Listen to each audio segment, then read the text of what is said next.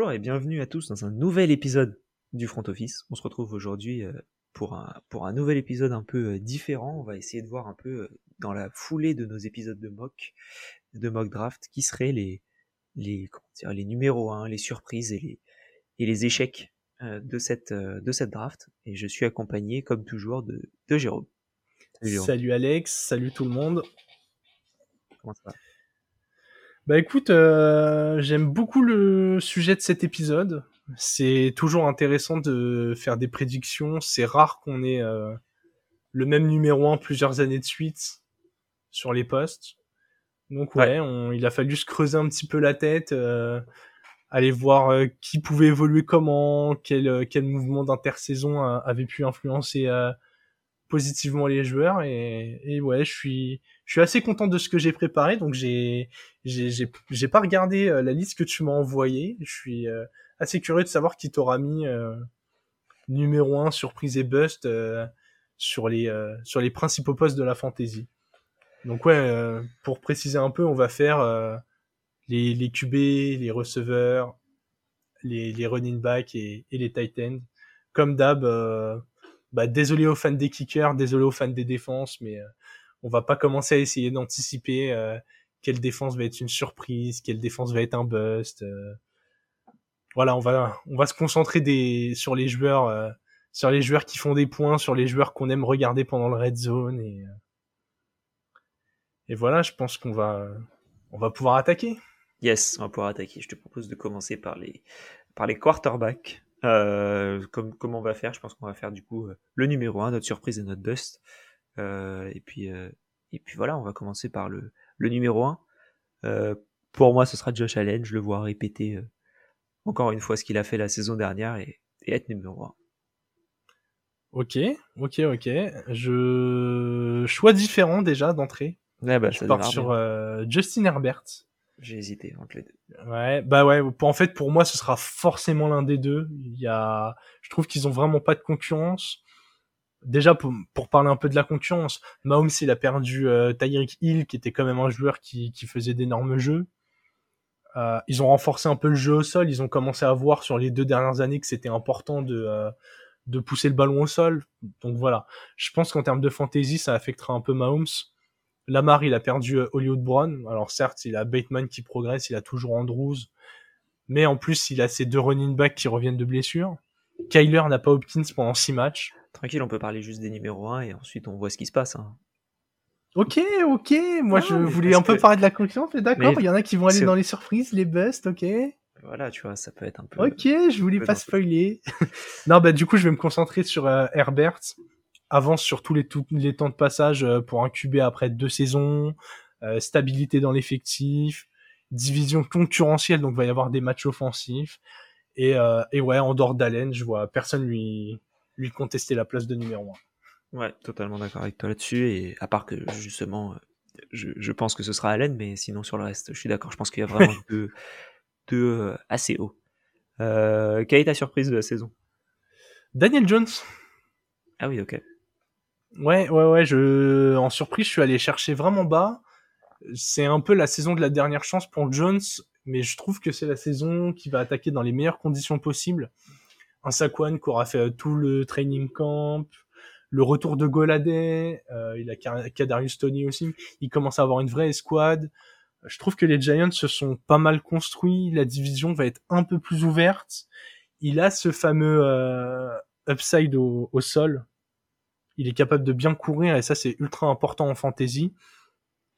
Euh, très clairement, il est, il est prévu hors top 20 chez les quarterbacks. Moi, je pense qu'il peut gratter le, top, le top 16.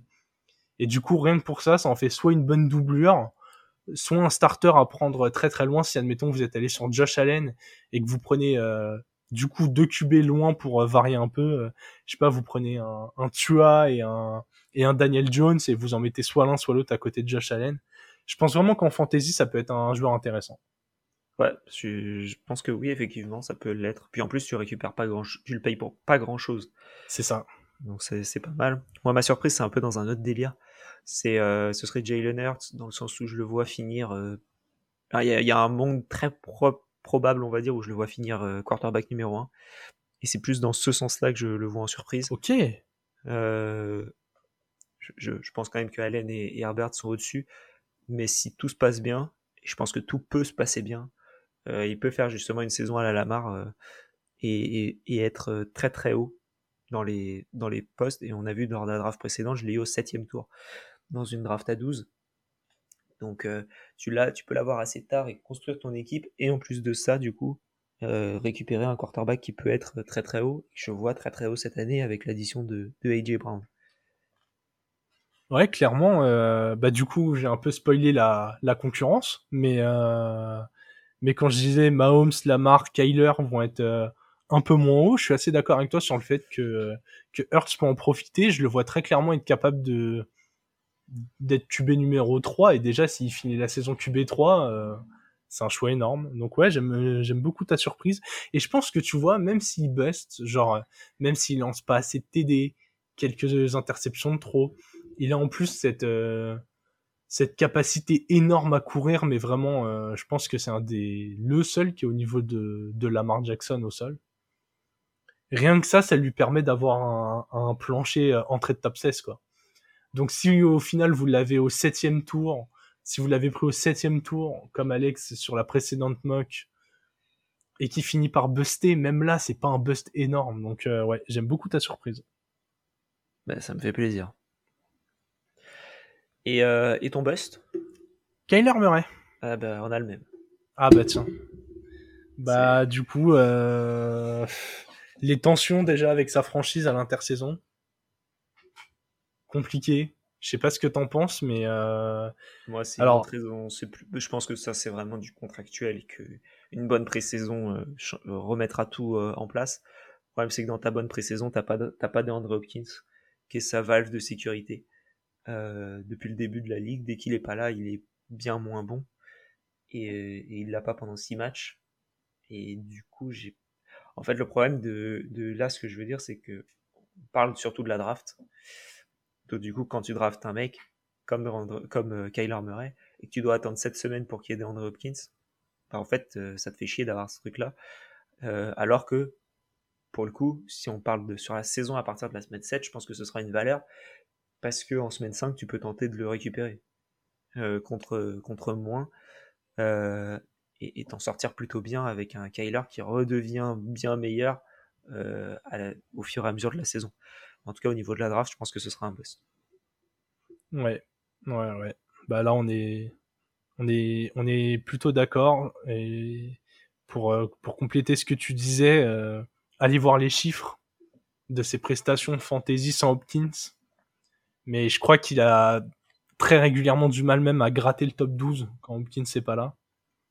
Donc, euh, ouais. Selon toi, à, sur une ligue de 12, sur quel tour il sur quel tour c'est bien de le prendre quoi. Ah, tu vois, t'es plus choqué et c'est même un début de value. Aujourd'hui, il tombe au sixième. Euh, il tombe en gros après Allen, Mahomes, Herbert, Lamar, Joe Burrow. C'est à peu près là où il tombe.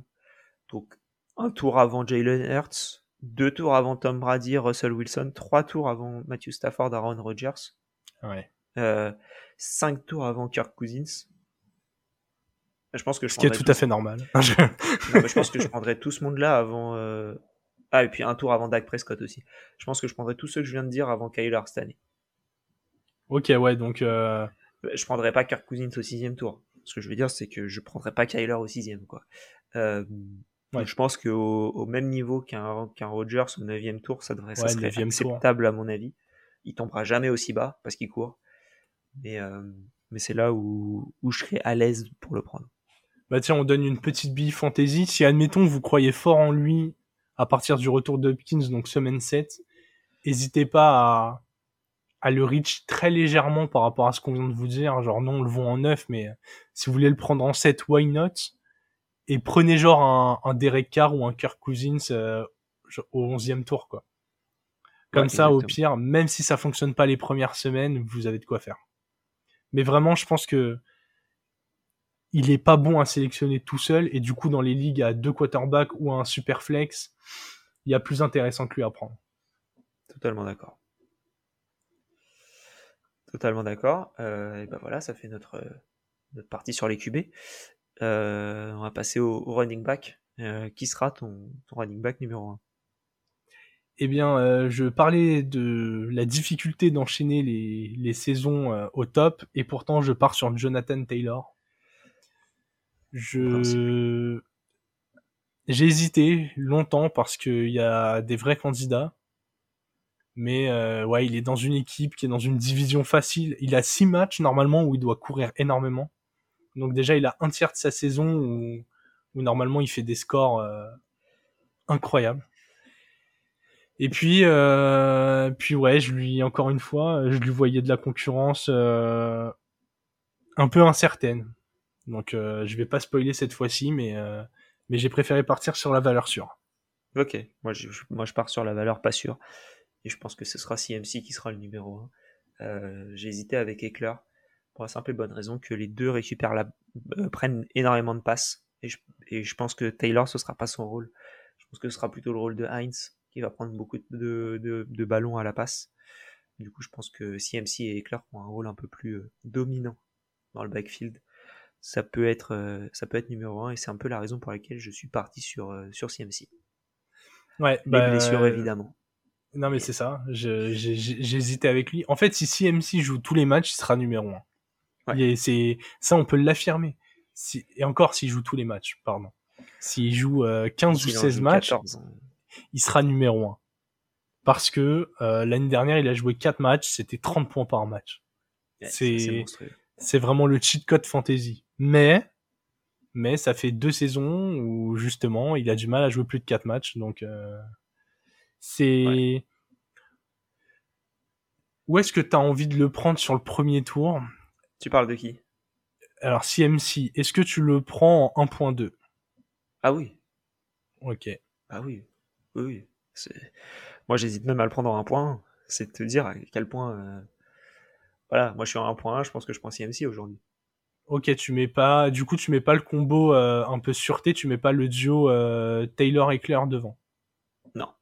Ok. parce, que, l'upside est beaucoup trop haut pour CMC pour le passer.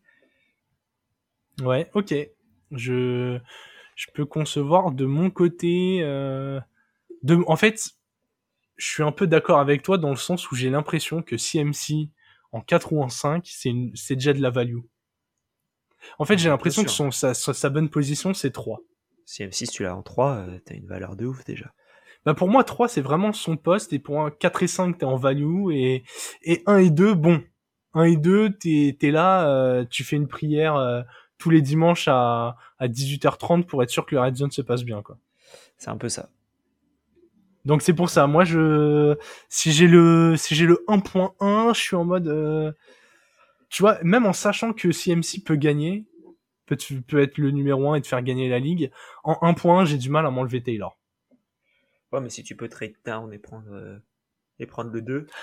Alors ouais, si tu peux trade down et que tu récupères un asset intéressant, je ouais. Étant un grand fan des trades, je suis d'accord. Voilà.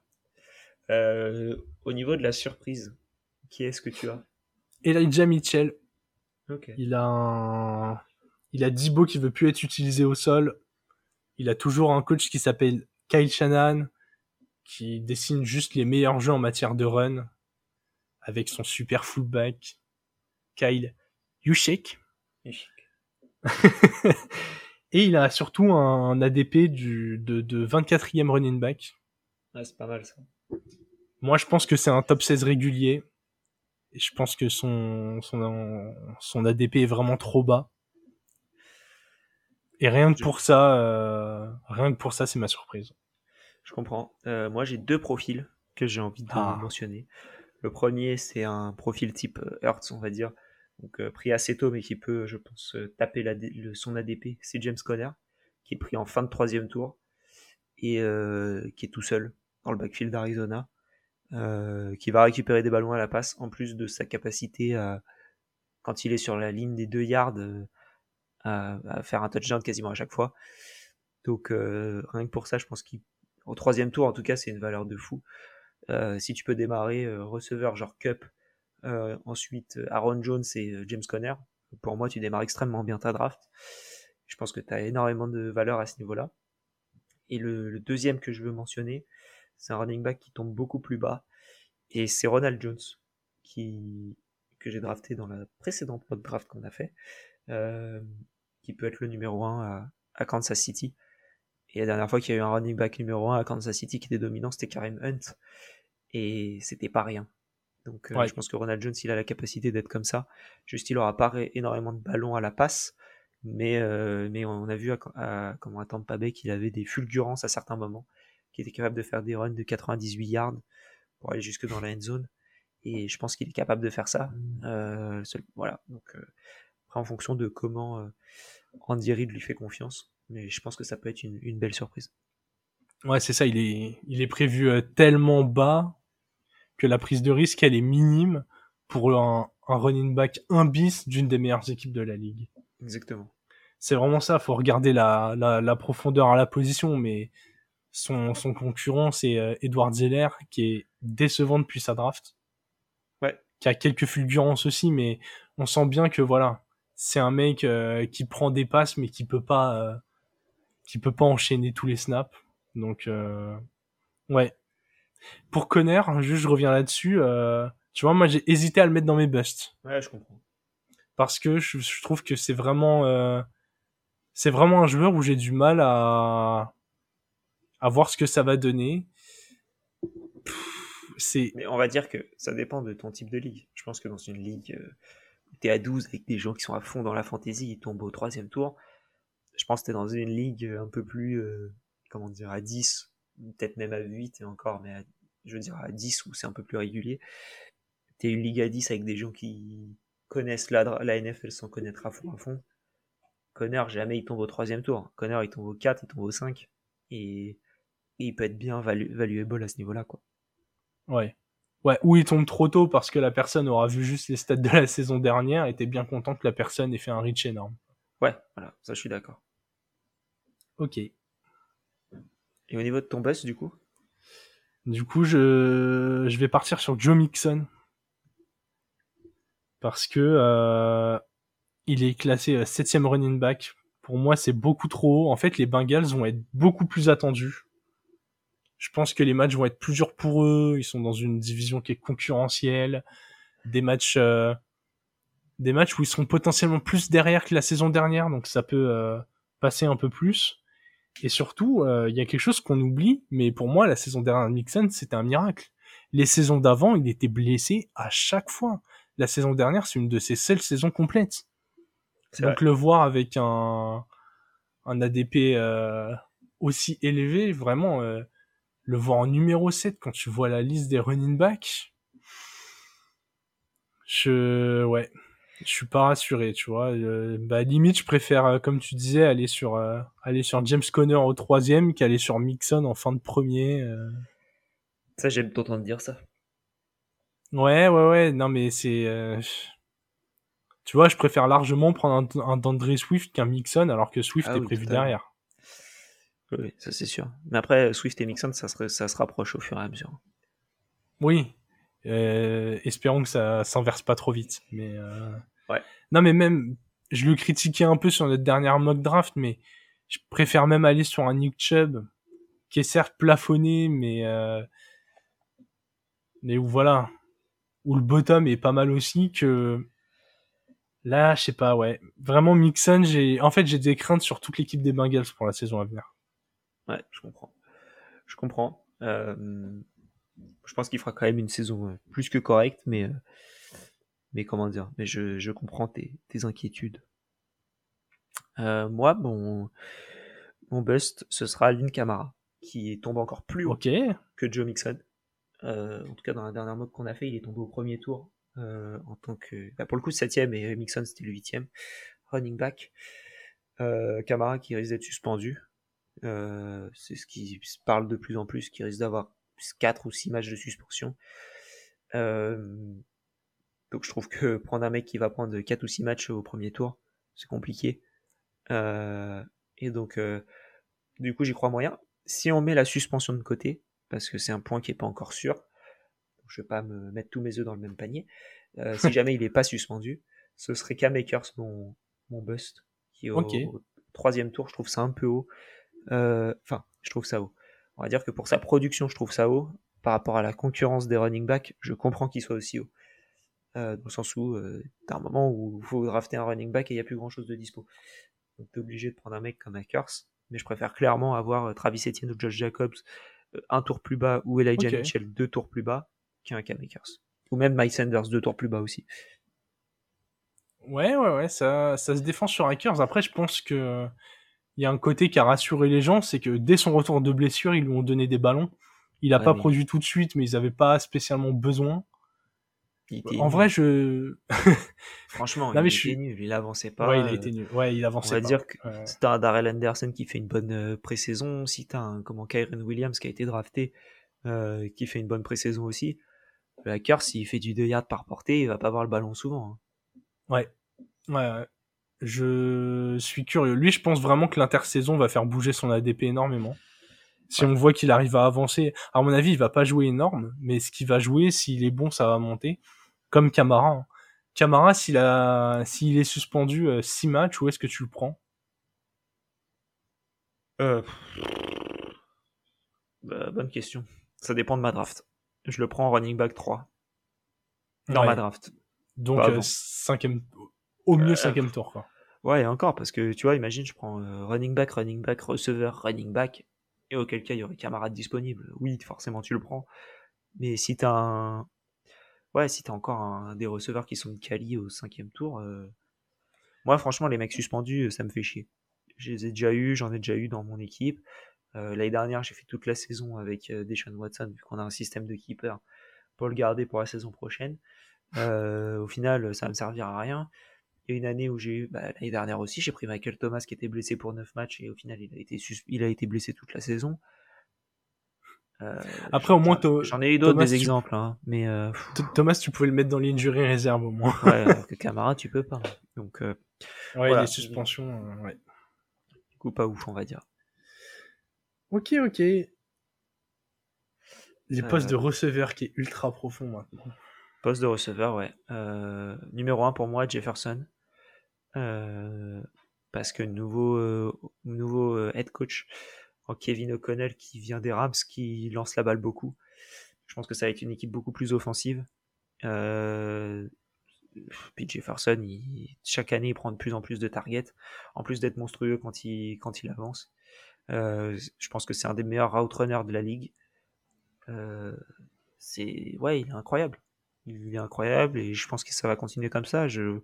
J'ai pas en fait d'équipe, je vois pas de corner réellement qui peut le stopper plus que ça.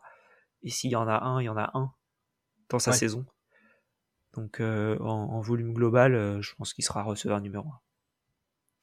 Ok, ok, ok. Je pars sur Mike Evans. En numéro 1 Ouais, en numéro 1. Je pense que... Alors, déjà, son historique, depuis qu'il est dans la ligue, il a jamais fait une saison en dessous des milliards. Déjà. C'est juste incroyable. Il est incroyable de régularité. Sauf que tous les ans, il a dû composer avec Chris Godwin, avec le, le Gronk, avec un jeu au sol parfois solide. Là, euh, autour de lui, bon, il a quelques cibles, genre Cameron Braid, genre Russell Gage, des, petits joueurs voilà qui ouvrent des brèches que tu es obligé de surveiller un peu mais euh, mais qui sont pas euh, qui sont pas des aspirateurs à ballon comme les Godwin. Et en fait ce combo de encore plus de targets c'est un receveur qui est grand qui est physique. Donc même quand elles sont un peu contestées il peut y aller. Et en plus de ça le Gronk prenait beaucoup de ballons euh, dans la end zone. Là Mike Evans il a un potentiel up au niveau des TD il y a, il y a d'ailleurs deux saisons, il avait fait peut-être euh, sa saison la moins régulière en matière de, de, de, production. Je me rappelle notamment d'un match, je crois, où il fait euh, deux réceptions, deux yards, deux TD. Oui, oui, c'est possible. Je crois que c'était un truc comme ça, ouais. Faut j'arrive à retrouver sa stat, mais oui, c'était. Mais ouais, ouais c'était. Je, je me rappelle que c'était il y a deux ans où voilà, il était ultra irrégulier d'un match à l'autre et il avait quand même fait sa saison à plus de milliards. Il avait mis 8 TD. Là, je pense clairement que euh, que Brady doit tout miser sur lui. Je pense aussi que les Bugs vont être moins dominants que les autres années et qu'ils vont devoir passer un peu plus. Et très clairement, d'un moment. L'année dernière, 2020, pardon. 2020. Ouais, 2020, c'est ça. Deux réceptions, quatre targets, deux réceptions. Euh, deux yards, deux, yards de touchdown. En plus de ça, il y avait eu un autre patch pour démarrer la saison, une réception, deux yards, un touchdown. Donc, euh, c'est. Et, avec ça, il arrive à te faire 10 points, quoi. En fait, c'est ça. Il va continuer à avoir son rôle de Mike Evans, mais euh, très clairement, les points du Gronk, qui vont se greffer à lui, quoi. Là, je vois très clairement un Mike Evans qui peut faire 23-24 euh, points par match facilement la saison prochaine. Hein. On peut très clairement le voir avec des matchs 9 réceptions, 110 yards, 2 TD, ça, ça me choquerait pas du tout. C'est une possibilité, effectivement. Et bon, il y a certes une énorme concurrence. Cooper Cup va, continuer, même si je pense qu'Allen Robinson va prendre un peu plus de ballons que Robert Woods. T'as parlé de Jefferson, c'était, j'ai hésité avec lui. Pour moi, Jefferson peut clairement être numéro 1. J'ai pas mis euh, Jamar Chase dans la discussion. De mon côté, euh, je l'ai déjà dit avec Mixon, mais je pense que les Bengals, ça va être plus compliqué pour eux et il a T. Higgins qui est un top 12 receveur. Donc, euh, ouais, pour moi, Evans, il a une vraie chance de euh, d'exploser totalement. C'est ouais, c'est possible. J'ai hésité à le mettre en surprise justement, Mike Evans, euh, dans le même délire qu'un comment dire qu'un Jalen Hurts où tu le récupères bah, assez bas. S'il est 1, ce sera une sacrée surprise. Hein. Oui, voilà, exactement. Mais je pensais plus, tu vois, dans le, on va dire, numéro 4. Ouais. Oui, déjà, s'il finit 4, c'est énorme. Pour moi, comment euh, le trio qui se dégage, c'est Jefferson, Cup et Diggs. C'est vraiment les trois où, pour moi, ça se dégage. Et euh, voilà. Mais oui, effectivement, sinon, à part ça, euh, Evan, ça peut être, ça peut être pas mal. Au niveau de la surprise, moi, je vais partir sur quelqu'un qu'on récupère en général au pic, au quatrième ou au cinquième tour, et c'est Michael Pittman, qui, est une semi-surprise, on va dire, mais dans le sens où il est drafté comme un receveur 10-12, et je pense qu'il peut terminer beaucoup plus haut que ça. Euh, l'addition de McRyan fait en sorte que que bah, tu as un receveur de qualité qui lance des ballons, qui peut étirer un peu plus la défense et et comment dire et ouais donc du coup je crois en lui euh, surtout par rapport à ce que tu as à peu près au même niveau du DK Metcalf du Jalen Waddell du TJ Moore euh, du Deontay Johnson du Terry McLaurin même du T Higgins je pense qu'il peut être au-dessus de tous ces de tous ces gens là et tu peux le recevoir assez assez tard dans ton équipe ouais je suis 100% d'accord avec toi.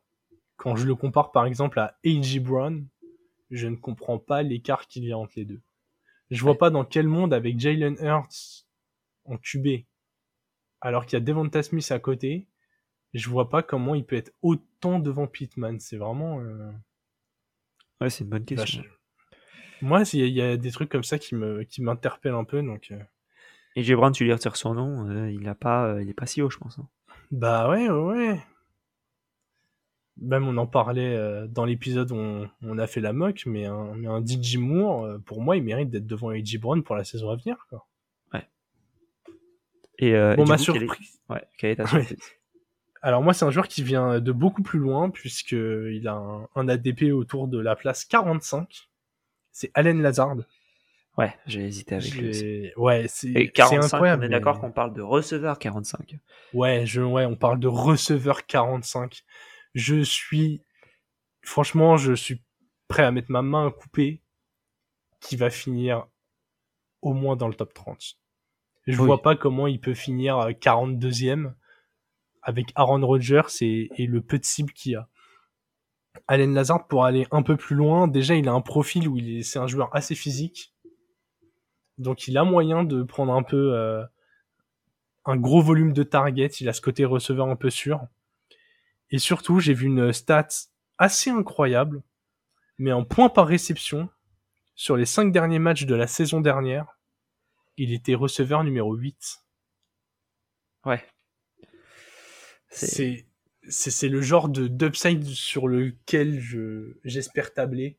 Très clairement, euh, si si Lazard c'est mon receveur 4 ou 5 dans ma draft, je suis heureux. Ça voudra dire que je l'ai pris euh, probablement autour de son ADP euh, et, que voilà. Moi, j'ai dit top 30, honnêtement, je pense même qu'Alain Lazard sera top 24. Voilà. C'est possible. Je me mouille un peu. Je, il est prévu 45, euh, il est, donc il est plutôt prévu top 48, je le vois top 24. C'est, ouais, c'est, franchement, c'est une forte possibilité. Et, Attends, euh, il faut, a le faut double pas en parler. aux commandes. Faut, faut pas en parler pendant sa draft quoi d'Alan Lazard. De... Quand est-ce qu'il pourrait sortir? Parce que sinon t'es sûr qu'il sort euh, deux tours avant et qu'il sort, euh, tu sais, qu'il passe un peu dans le dans le tour où il y a du Drake London, du Rashad Bateman, du Tyler Lockett, du Hunter Renfro, du Gabe Davis. T'as tout ce groupe là où je pense qu'il aurait sa place dedans. Ouais. Et, et en fait, euh, bah, il est pas dedans, même un Christian Kirk. Donc, Ouais, euh, t'as cité Gabe Davis, euh, potentielle gro- grosse surprise aussi. Hein. Ouais. Pas impossible que ce soit une sorte de, euh, de T. Higgins euh, la saison prochaine.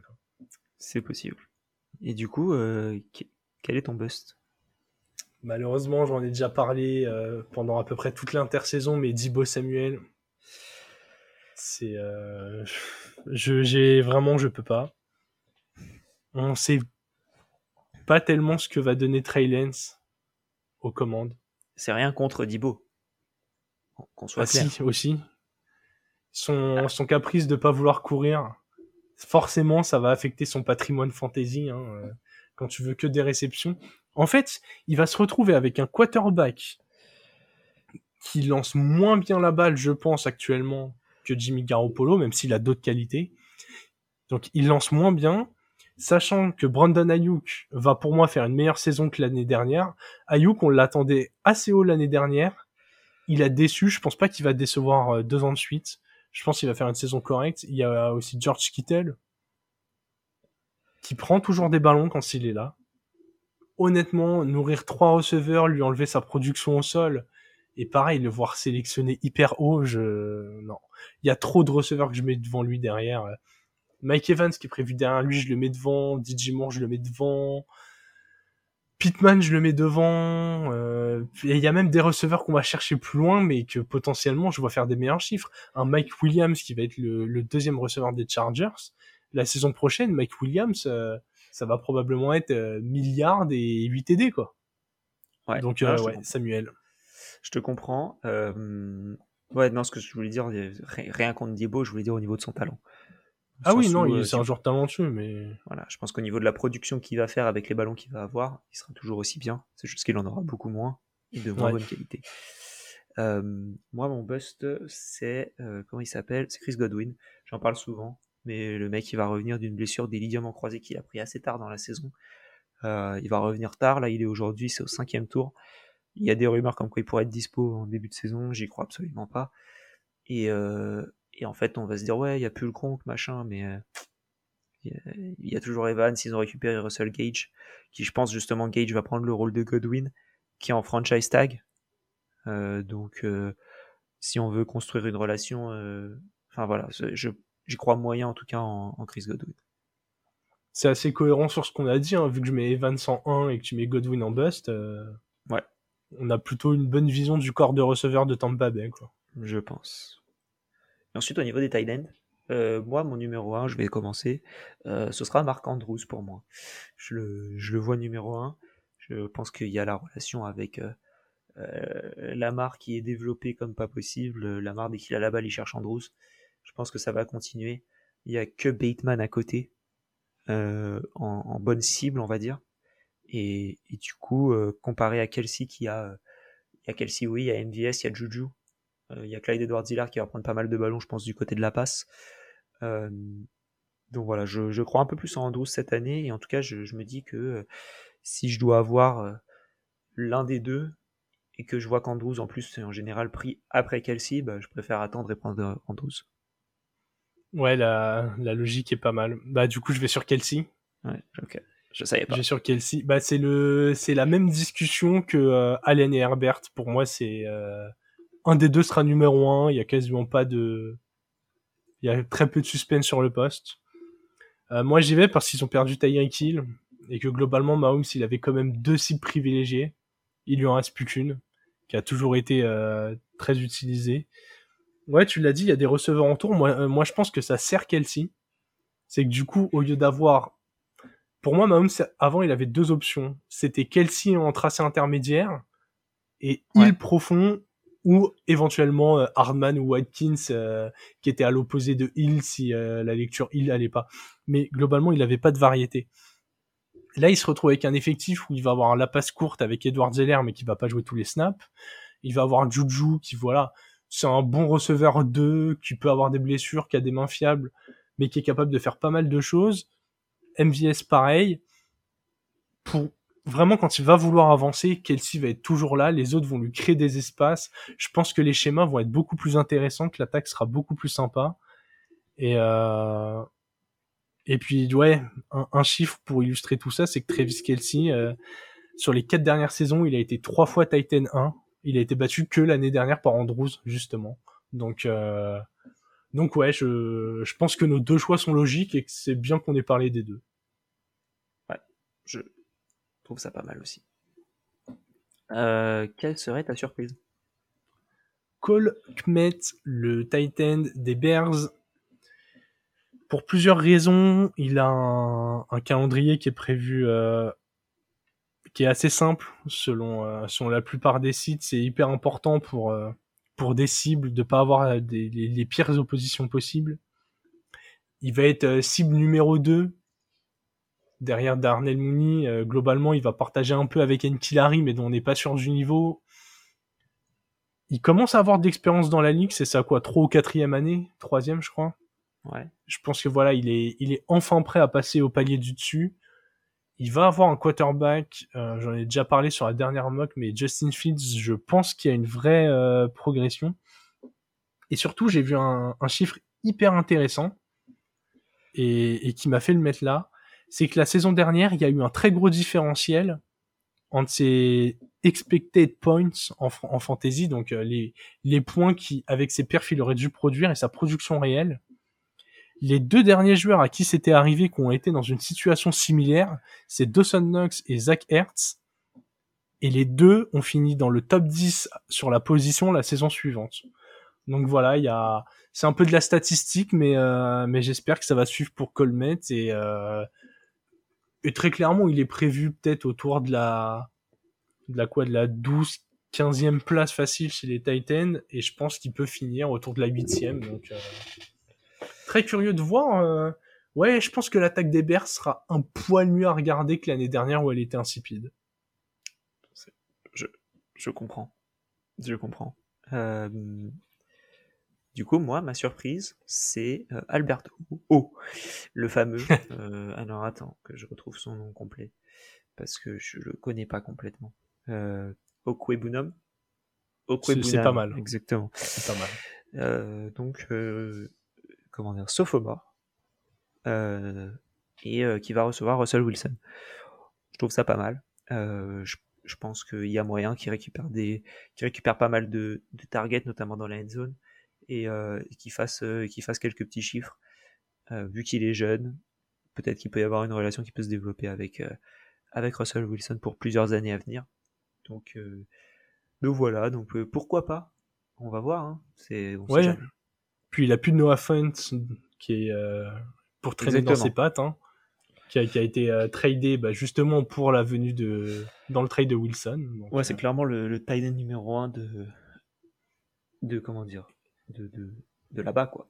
Des bons Et c'est un monstre physique. Hein. Et quand vous regardez la, la, la, liste des cibles de Denver, il y a Courtland Sutton qui est aussi un grand receveur qui du coup va mobiliser euh, les cornerbacks les plus grands. Il y a Jerry Jeudy qui a ce profil un peu à la Davante Adams, des très bons, euh, des très bons tracés, euh, capables de, faire un peu de tout. Il y a Tim Patrick qui a un peu ce côté aussi Tyler Boyd chez les Bengals, les receveurs numéro 3 qui vont faire qui vont faire genre 800 yards, 5 TD et, et qui sont fiables. Mais lui, là, en tant que Titans, il a tellement moyen de s'imposer, genre, euh, que ce soit Juddy ou Sutton, ça leur est déjà arrivé d'être blessé. En fait, très vite, il peut se retrouver receveur numéro 2 dans cette équipe. Hein. Ouais, c'est possible. S'il y a défaillance d'un des deux. Hein. Exactement. J'aime beaucoup le profil. Et au niveau du bust? Darren Waller. C'est euh, pour moi, c'est compliqué de citer un autre nom. Euh. Ah, j'ai un autre nom, t'inquiète. je te fais confiance, mais Waller prévu numéro 5 sur la position. Quand on voit sa production de la saison dernière, ça me paraît déjà un peu haut. Et au-delà de ça, on vient de lui rajouter Davante Adams, qui juste prend tous les types de ballons que peut prendre Waller. Sachant que Renfro, bah voilà, il a émergé la saison dernière, va falloir continuer à le nourrir ils viennent de récupérer euh, le receveur le, probablement le plus talentueux des 5-7 dernières années. Donc, euh, avec un, un ADP euh, de, de, de, cinquième joueur à la position, c'est beaucoup trop haut. Quoi. Je préfère largement aller sur un Hawkinson qui est derrière lui, euh, sur Dalton Schultz qui est derrière lui. Qu'est-ce qu'on a d'autre derrière lui qui est intéressant Pas grand-chose. Pas grand-chose, ouais. Mais bon, les deux noms que j'ai cités déjà, qui sont plutôt prévus autour de la 8-9e place, je les mets devant. Quoi. Justement, moi, c'est un peu, euh, c'est un, un qui est à peu près à ce niveau-là que je vais citer, euh, auquel je crois absolument pas. C'est euh, Dallas Goddard. Euh, à la base, je voulais citer Dawson Knox, mais je me rends compte qu'il part beaucoup plus bas que ce que je pensais. Donc, quand il tombe entre Zach Ertz et Pat News, bon, ça me choque moyen.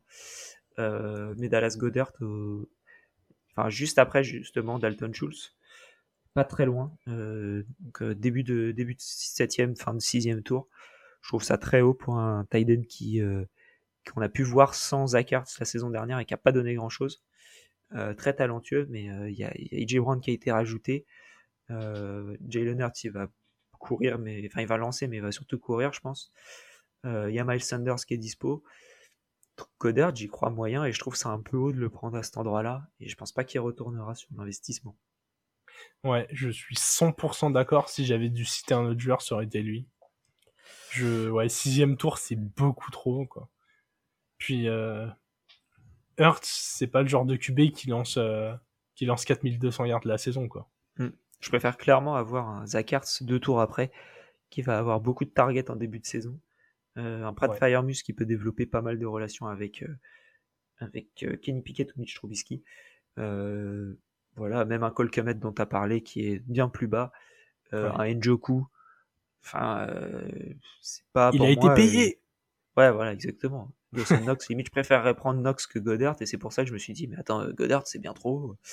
Ouais, même Noah Fent, tu vois, qui va être le numéro 1 à Seattle. Ouais. Même ça, je préfère largement. Genre, il y a Earth Smith qui va être la cible numéro 3 à Minnesota. Genre. Voilà, donc il y, a, y, a, du monde, je pense. Et, Mais en tout cas, Goddard, j'y crois moyen. Donc, J'ai quand même envie de glisser un mot sur Geziki, qui a fait des bonnes saisons, mais où pareil, je pense que ça va être un bust, mais énorme. Bah, c'est un bust au fin de 9 tour. Ouais, mais tu vois, même plus bas, euh... ah, j'ai trop l'impression qu'il va valeur, faire un match de temps en temps. Quoi. Ouais, mais Gesicki, là où il a de la valeur, c'est qu'il l'a déjà prouvé, contrairement à, à Ahmed, euh, à Earl Smith, à Alberto ouais. euh, que Noah Fent, même parce qu'il est dans un nouvel environnement. Donc c'est peut-être pour ça qu'il est pris au, aussi haut, entre guillemets. Euh, et je pense qu'il fera quelques bons matchs. C'est un, c'est un tight end qui est aligné, enfin, c'est un receveur qui est payé en tant que tight end. Euh, ouais. Bah après, moi, ça me va très très bien si, euh, s'il est cité avant les, enfin, s'il est sélectionné avant les autres joueurs que tu as cités. Hein. Ouais. Franchement, euh, je pense que la saison prochaine, il va faire un bon match sur 4 et c'est clairement pas ce que tu as envie au poste de tight end. Je pense que t'as pas envie de, d'avoir un match à 18 points et derrière trois matchs à 4 points, tu vois si t'as pas un des top tight end, je pense que ce que t'as envie, c'est de t'assurer 8 à 12 points euh, réguliers. Voilà, si t'as pas Kelsey ou Andrews pour te faire, euh, pour te faire du, du 15, 17, non, non. Je pense que ouais, t'as envie d'assumer ta, ta, ta, petite dizaine de points avec, euh, avec des profils intermédiaires et, et de pas aller sur un joueur boomer bust, quoi. Totalement. Et ben voilà, ça, ça conclut notre, notre petite de petit épisode sur, euh, sur tout ça. Et euh, hâte de voir à quel point on a tort en fin de saison. Ouais, c'est ça. Ce qui va être intéressant, ça va être de, ça va être de comparer euh, bah, nos prédictions à, à, ce, qui, ce qui va vraiment arriver. Quand on va voir Cam Akers, Cam Akers, Dibo Samuel, Chris Godwin et Dallas Goddard ou Darren Waller en numéro 1, on, on sera content. Non, franchement, je, suis prêt à parier qu'il n'y en aura aucun au numéro 1 de sa position. Mais... Euh, Parie pas trop alors. en tout cas, n'hésitez euh, pas à nous mettre les vôtres en commentaire sur, euh, sur Twitter. Hyper curieux d'avoir vos avis et puis, puis bon, si on peut prendre un petit peu d'infos de, de, nos camarades ou adversaires de draft, on n'est jamais contre. Donc voilà, n'hésitez surtout pas. Et puis bah voilà, ça conclut notre épisode. Euh, on se retrouve euh, la semaine prochaine pour un nouvel épisode et, d'ici là, euh, vive le football.